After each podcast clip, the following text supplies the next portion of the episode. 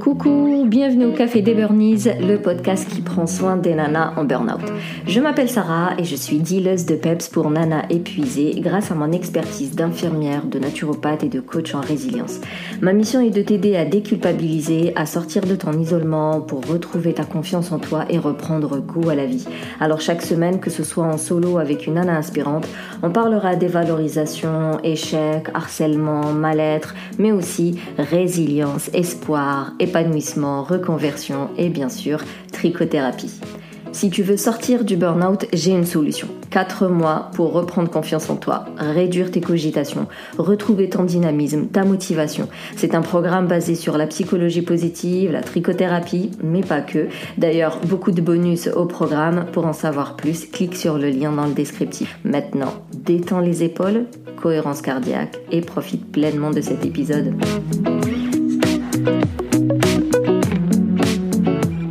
Alors, ces dernières semaines, je t'ai parlé des idées reçues sur le bonheur et le bien-être. Je t'ai partagé les quatre aspects qui, qui euh, s'ils sont mal utilisés, t'empêchent de euh, te mettre en action, t'empêchent donc de te mettre en mouvement et euh, de faire ce qu'il faut en gros pour t'en sortir.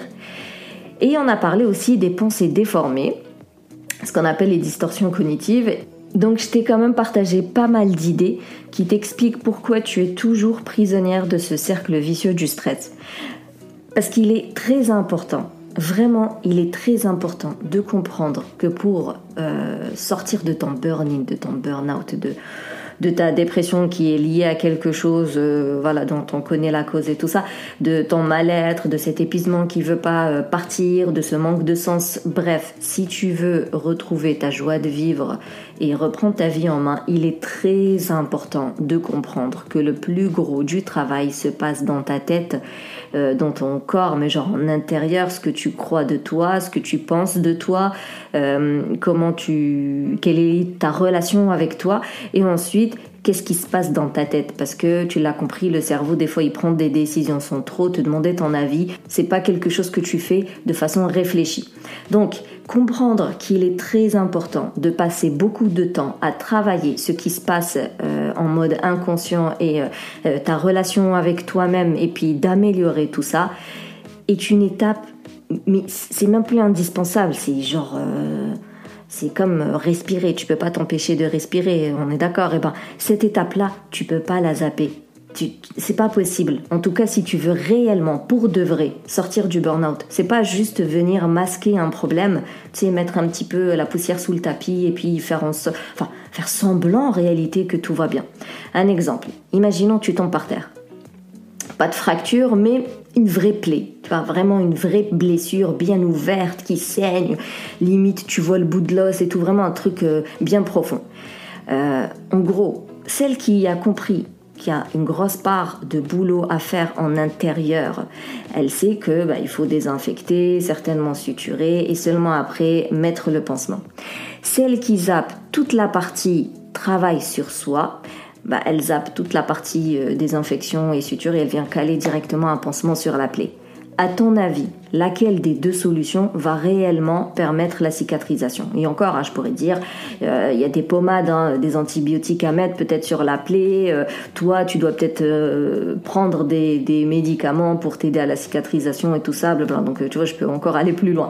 Mais en gros, imaginons la personne qui lave bien la plaie, la ferme et seulement après met le pansement, et celle qui vient caler directement le pansement, le coller sur la plaie, à ton avis, laquelle des deux options va aboutir à une cicatrisation et laquelle des deux options va aboutir à une surinfection qui fait que tu vas perdre ta jambe.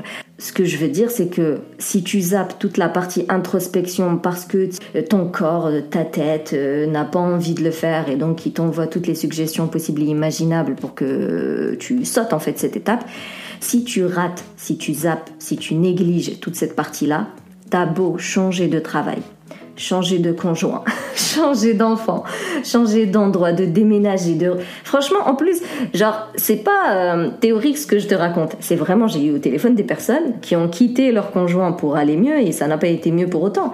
Euh, qui ont déménagé pour aller mieux et qui sont revenus à leur ville de départ parce que ça n'a pas été pour autant. Qui ont changé de boulot et pourtant euh, les mêmes, enfin, dans le nouveau boulot, ça se passe tout aussi mal que celui d'avant. vraiment, je veux dire, c'est des pour moi, c'est très concret ce que je te raconte parce que bah forcément, je discute avec énormément de, personnes en mal-être. J'en retiens quand même euh, de la frustration. C'est-à-dire, purée, réveillez-vous, s'il vous plaît. Il suffit pas de changer d'organisation, de passer d'autres entretiens ou juste de se mettre au yoga une fois tous les 4, euh, mois, 6 mois ou je sais pas quoi. Tout ça est utile. Je dis pas que ça sert à rien. Bien évidemment que c'est utile. Mais c'est encore une fois cette histoire de terre qu'il faut travailler. Il faut la rendre d'abord fertile avant de venir planter les graines. Donc, ton organisation, ton travail, ta sophro, euh, tes techniques de relaxation, tout ça, machin, c'est les graines. Et toi, tu es cette terre que tu as besoin de bosser, de rendre fertile pour les graines que tu viendras par, par la suite semer. Tu vois, donc euh, au début, tu travailles sur toi, c'est toute la partie psychologie positive, toute la partie développement personnel, oui, toute la partie neurosciences relou, toute la partie croyances limitantes, les changements des, comportements, oui, tout ce que tu n'aimes pas entendre. Il n'empêche que c'est ce travail-là qu'il faut faire pour te rendre fertile pour les graines qui vont être les techniques de relaxation, changer de boulot, changer d'organisation, se mettre au sport, changer son alimentation, changer ses rôles, ses, ses c'est les gens quoi qui t'entourent, donc euh, changer de couple si t'en as envie, ou changer d'amis, qu'importe, mais tout ça là c'est des graines. N'empêche que si tu les mets sur un terrain stérile, bah ça ne poussera pas. Donc, si tu donnes toutes ces activités, tu les proposes à, une nana donc euh, épuisée en mal-être, qui se croit nulle, euh, inintéressante, incapable de faire quoi que ce soit, et en plus, euh, genre elle est responsable de tout ce qui bouge et elle doit contrôler l'incontrôlable, et que si elle fait pas les choses de, cette façon-là, bah, elle ne sera pas aimée, elle sera pas appréciée, elle sera pas acceptée. si elle pense que c'est normal de, de galérer au boulot, c'est normal de courir matin midi soir, c'est normal de passer son temps à s'engueuler avec tout ce qui tourne. Enfin, si t'es blindé de croyances limitantes, si t'es euh, blindé de toutes ces euh, pensées bah, qui te font euh, qui génèrent des émotions vraiment désagréables et qui te font prendre les mauvaises décisions. Si tu connais aucun de tes ressentis, aucune de tes émotions, tu n'as aucune idée de comment tu réagis réellement, tu sais pas si tu es en stress, tu sais pas ce qui te stresse, tu sais pas ce qui te nourrit, tu connais pas tes valeurs, tu aucune idée sur quoi tu te bases pour prendre des décisions. Je sais que ça paraît relou, que c'est chiant, que c'est redondant et tout, mais c'est important. J'ai envie de dire, a un proverbe chez nous, c'est ifada, c'est-à-dire dans la répétition, il y a toujours un bénéfice. Et là, c'est pour que tu comprennes que c'est très cool les solutions pratico-pratiques. Je suis la première à proposer du développement personnel et de la psychologie euh, positive très pragmatique, mais il n'empêche que tu ne peux pas négliger cette partie introspection, mais pas que se poser des questions en solo euh, quand tu es en train de conduire. Ça, c'est de la cogitation. C'est pas la même chose. Moi, je te propose euh, un travail guidé avec des exercices bien précis pour toujours aller plus loin que ce que euh, ton cerveau te permet de faire. Encore une fois, ton inconscient, il va te freiner pour pas que euh, tu dépasses une certaine limite dans laquelle l'inconscient, lui, il est confortable. Il veut pas que tu dépasses cette limite-là parce que par la suite, il sait pas ce qui se passe de l'autre côté, il en a pas envie, il préfère que tu restes dans ton confort. C'est-à-dire même quand tu vas identifier les croyances limitantes, tu vas à peine être à la surface parce que ton inconscient, il te permettra pas d'aller plus loin. C'est un peu comme si tu devais te piquer bah tu sais que tu vas te piquer. Donc il y aura toujours cette réticence à te piquer. Alors que si quelqu'un d'autre devait euh, te faire euh, une piqûre, bon bah il y va, tu le vois pas venir et hop il te fait la piqûre, on a fini quoi. Mais quand c'est toi, c'est plus difficile parce que tu vois la piqûre, tu sais que tu vas donner l'ordre de te piquer, c'est pas la même chose. Et eh ben le travail d'introspection quand on le fait solo, c'est cool, mais il a des limites mais genre plus, plus, plus. Si tu veux faire un travail d'introspection efficace, tu dois le faire avec quelqu'un d'autre. Et quelqu'un d'autre de, compétent, bien évidemment. Je te parle pas de ta voisine ou ta boulangère. Hein. Donc, il faut vraiment le faire avec un professionnel parce que lui, il va te poser des questions que toi, tu ne te poseras jamais. Et quand euh, il va te poser des questions, bah, tu seras obligé d'y répondre. Alors qu'en réalité, si tu étais toute seule, bon bah il y a toujours mieux à faire, euh, tu t'en vas. Si tu as du mal aujourd'hui, si tu tournes en rond, c'est parce que tu as besoin d'aide en fait. Je, je le dis de façon à chaque podcast et je sais que c'est difficile, que vous voulez pas demander de l'aide parce que c'est gênant, euh, parce que euh, je sais pas, les gens ils vont vous critiquer, vous juger, tout ça, mais qu'est-ce qu'on s'en fout des gens, sincèrement? Ce qui est important, c'est ta santé, ta santé mentale et physique. Je recommande toujours d'avoir un psychologue et un coach parce qu'ils travaillent tous les deux sur des aspects très différents, mais qui sont très complémentaires. Mais bon, on va pas s'arrêter là. Euh, je voulais aussi parler de la différence en fait entre le burn-out et les différents types de problématiques professionnelles. C'est-à-dire que beaucoup vont prendre le burn-out pour de la fatigue passagère, pour une grosse fatigue. Il suffit que je me prenne deux arrêts euh, enfin deux arrêts, deux semaines d'arrêt maladie, et puis ça ira bien. Elles vont dire j'ai presque fait un burn-out, j'ai failli faire un burn-out c'est le genre d'expression que j'entends souvent. Mais le burn-out ne se résume pas à un coup de pression euh, qui passe avec une bonne nuit de sommeil. Le burn-in ou le burn-out est un système d'adaptation au stress qui touche autant le physique, l'émotionnel, mais aussi le cognitif, c'est-à-dire même raisonner, la logique, la mémoire, la concentration, même tout ça va prendre un coup. C'est pas juste de la fatigue ou du manque de sommeil. Après, tout est lié. C'est parce que quand tu dors pas, forcément, tu mémorises moins et tu te concentres moins. Mais comprendre que le burn-out, ça reste un système d'épuisement général. Mais voilà, on a tendance toujours à... Bon, après, il y, a une part de déni, mais, mais même, je pense que de façon générale, on a tendance à mieux, enfin, plus ressentir la douleur de l'autre que la nôtre. C'est-à-dire que si ta pote était vraiment stressée, fatiguée, que tu voyais qu'elle allait mal, tu lui dirais que ça va pas, qu'elle a besoin d'aide, qu'elle doit lever le pied, euh, qu'elle doit dénoncer ceci à son employeur, qu'elle devrait pas rester dans cette relation toxique. Et pour toi, tu vas juste te dire, vas-y, je vais dormir euh, bien ce week-end et lundi, ça ira mieux, quoi. Parce que admettre que tu es en burn-out et que tu as besoin d'une aide extérieure, que tu as besoin d'un psychologue, d'un coach, peut-être de médicaments, c'est admettre que l'on est faillible. Et dans une société qui valorise la performance, le dépassement de soi, le rendement, aller plus loin, le rêve américain, bah, si tu ne réussis pas, c'est que n'existes pas quoi. Qu'ils ont instauré une notion d'échec qui fait que si tu n'as pas réussi, ça veut dire que tu ne réussiras plus jamais. C'est pour ça que la plupart font face à un phénomène de déni qui, est un mécanisme de défense qui sert à te protéger, à protéger ton image de toi-même, ton ego, mais en parallèle, tu risques d'aggraver la situation. Plus on continue à faire des efforts alors qu'on est déjà très fatigué, plus la chute sera brutale. Ça, c'est une certitude. Euh, plus un burn-out a été long et il s'est installé dans la durée, plus il va être euh, long de s'en sortir. Ça aussi, j'ai envie de dire, c'est mathématique. Donc, tu vas me dire si je suis dans le déni, comment je peux m'en rendre compte que je suis dans le déni? Moi déjà, je dis souvent que quand on écoute mes podcasts, quand on me suit sur Instagram, quand on reçoit mes mails, bon, c'est que euh, t'es plus vraiment dans le déni, sincèrement. C'est que t'as quand même pris conscience que ça ne va pas, mais t'oses pas encore passer à l'action, t'oses pas encore faire appel à un professionnel. Mais dans tous les cas, tu peux euh, écouter un peu ce qu'on te dit. Parce qu'on te dit souvent que tu n'as pas l'air en forme, que tu as l'air fatigué? Et généralement, c'est des phrases qui, te mettent hors de toi. Hein. Parce que de base, on est très euh, susceptible quand on est stressé et fatigué comme ça. Ce genre de phrase, t'as juste envie de tuer la personne. Moi, qu'est-ce que ça me gonflait quand on me disait Sarah, tu devrais déléguer plus, mais il bouge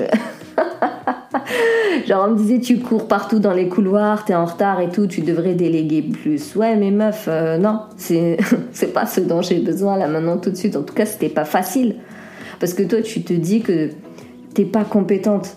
Donc à ce moment-là, si tu délègues, ça, vient juste confirmer que t'es pas compétente. Je veux dire, la meuf, c'est un signal, hein. c'est un bon conseil qu'elle me donnait, mais j'étais pas du tout en mesure de l'accueillir, pas du tout. Et en plus, avec, euh, tu sais, les fameuses euh, distorsions cognitives, elle, elle me disait ça vraiment pour m'alléger. Genre, euh, vas-y, dis-moi ce que je peux faire pour t'aider. Moi, je le voyais comme, vas-y, tu fais mal ton travail, dis-moi ce que je peux faire à ta place. Donc voilà, pose-toi la question, est-ce qu'il y a des phrases comme ça qui te heurtent? Quand une phrase, elle te pique, c'est qu'elle vient appuyer sur, sur une faille, elle vient appuyer sur quelque chose à travailler. Après, autre chose qui peut t'empêcher de remonter la pente, c'est vraiment l'isolement. Euh, par exemple, tu vas plus déjeuner avec les copains, les copines, les collègues, les familles, la famille, tout ça.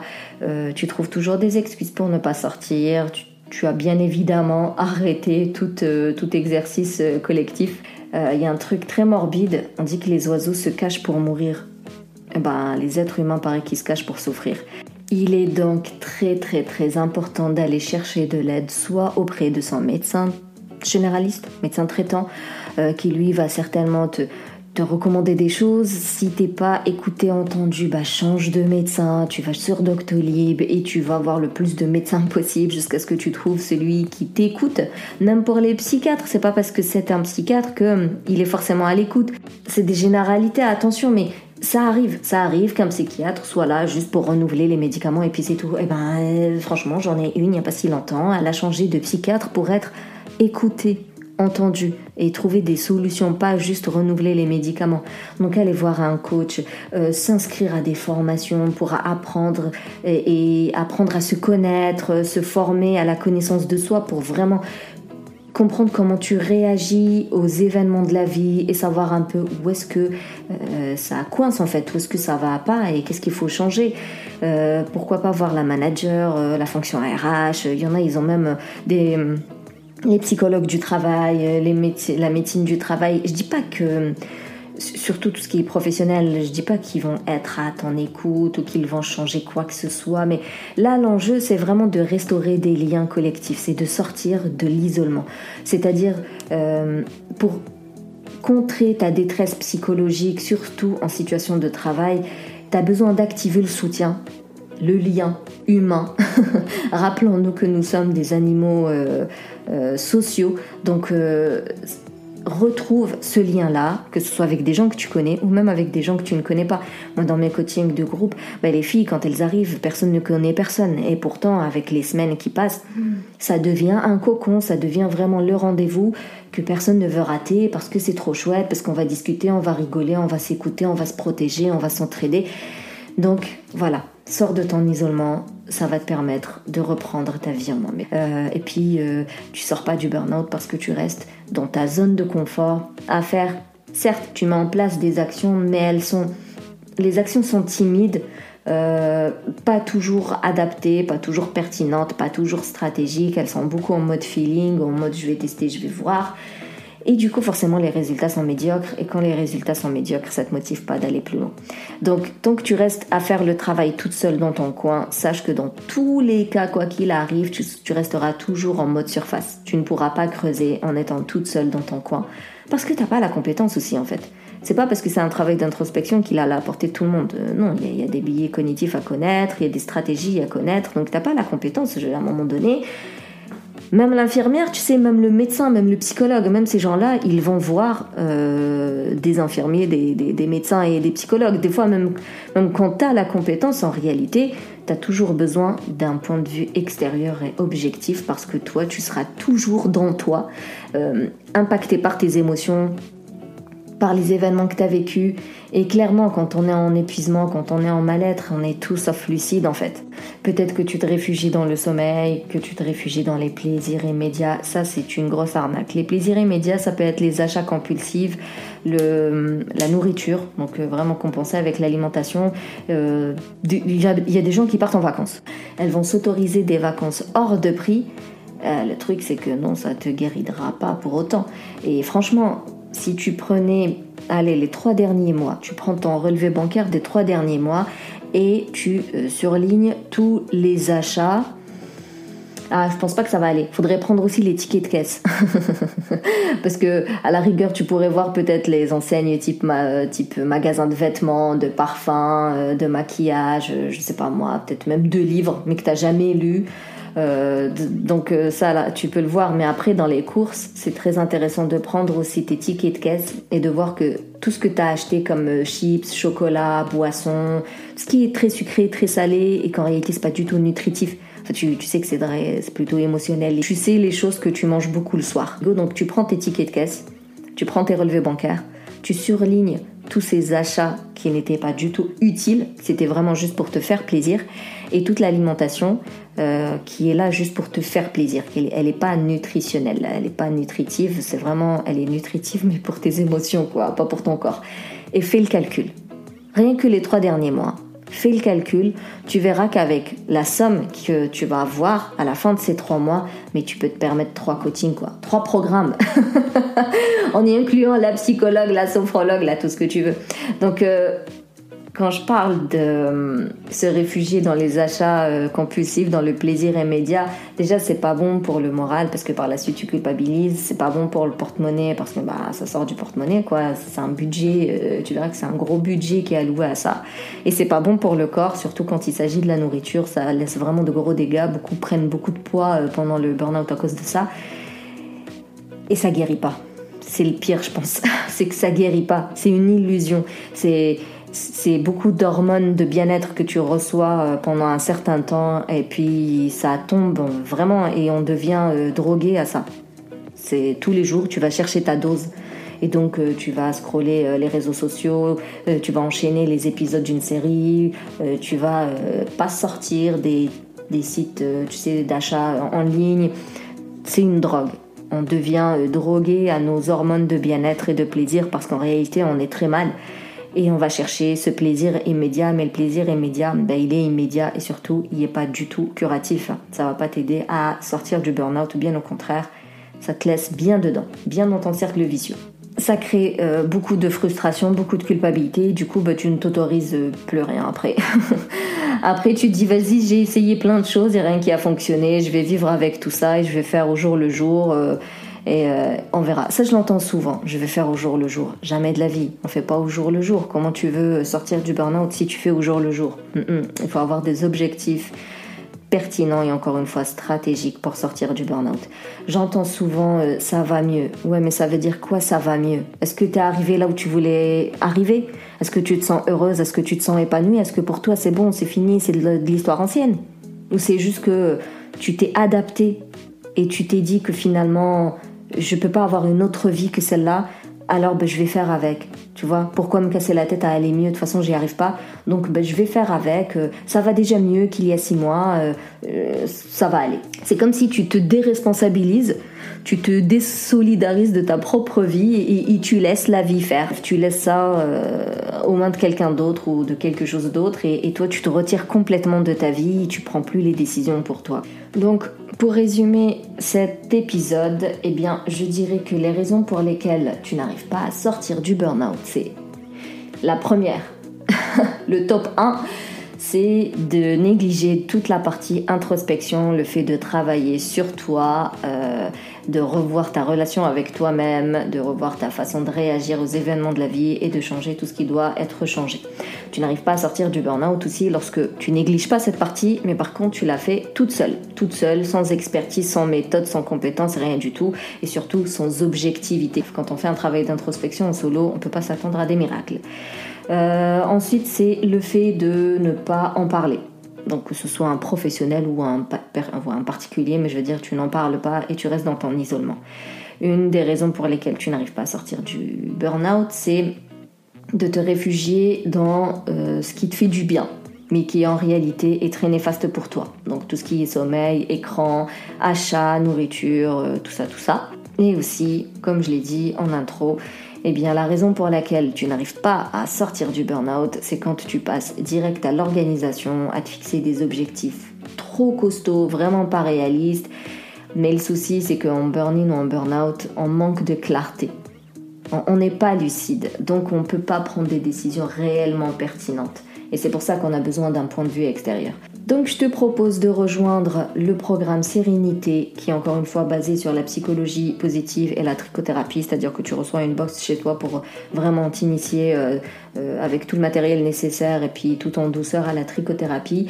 Mais on va surtout travailler cette partie inconsciente pour voir ce qui se cache dedans et changer tout ce qui doit être changé et mettre en place les nouvelles bonnes habitudes qui vont t'aider à retrouver ta motivation, ton dynamisme, ta confiance en toi, ton sourire, ta joie de vivre, ton optimisme.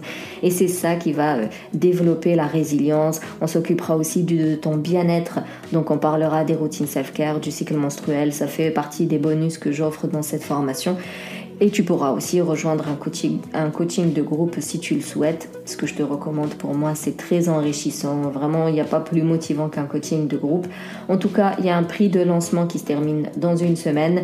Euh, je t'encourage vraiment à nous rejoindre et à t'inscrire, histoire de bien commencer 2023. Comme ça, dans 4 mois, on n'en parle plus. Tu seras une nouvelle personne euh, et tu pourras concrétiser tes projets les plus fous.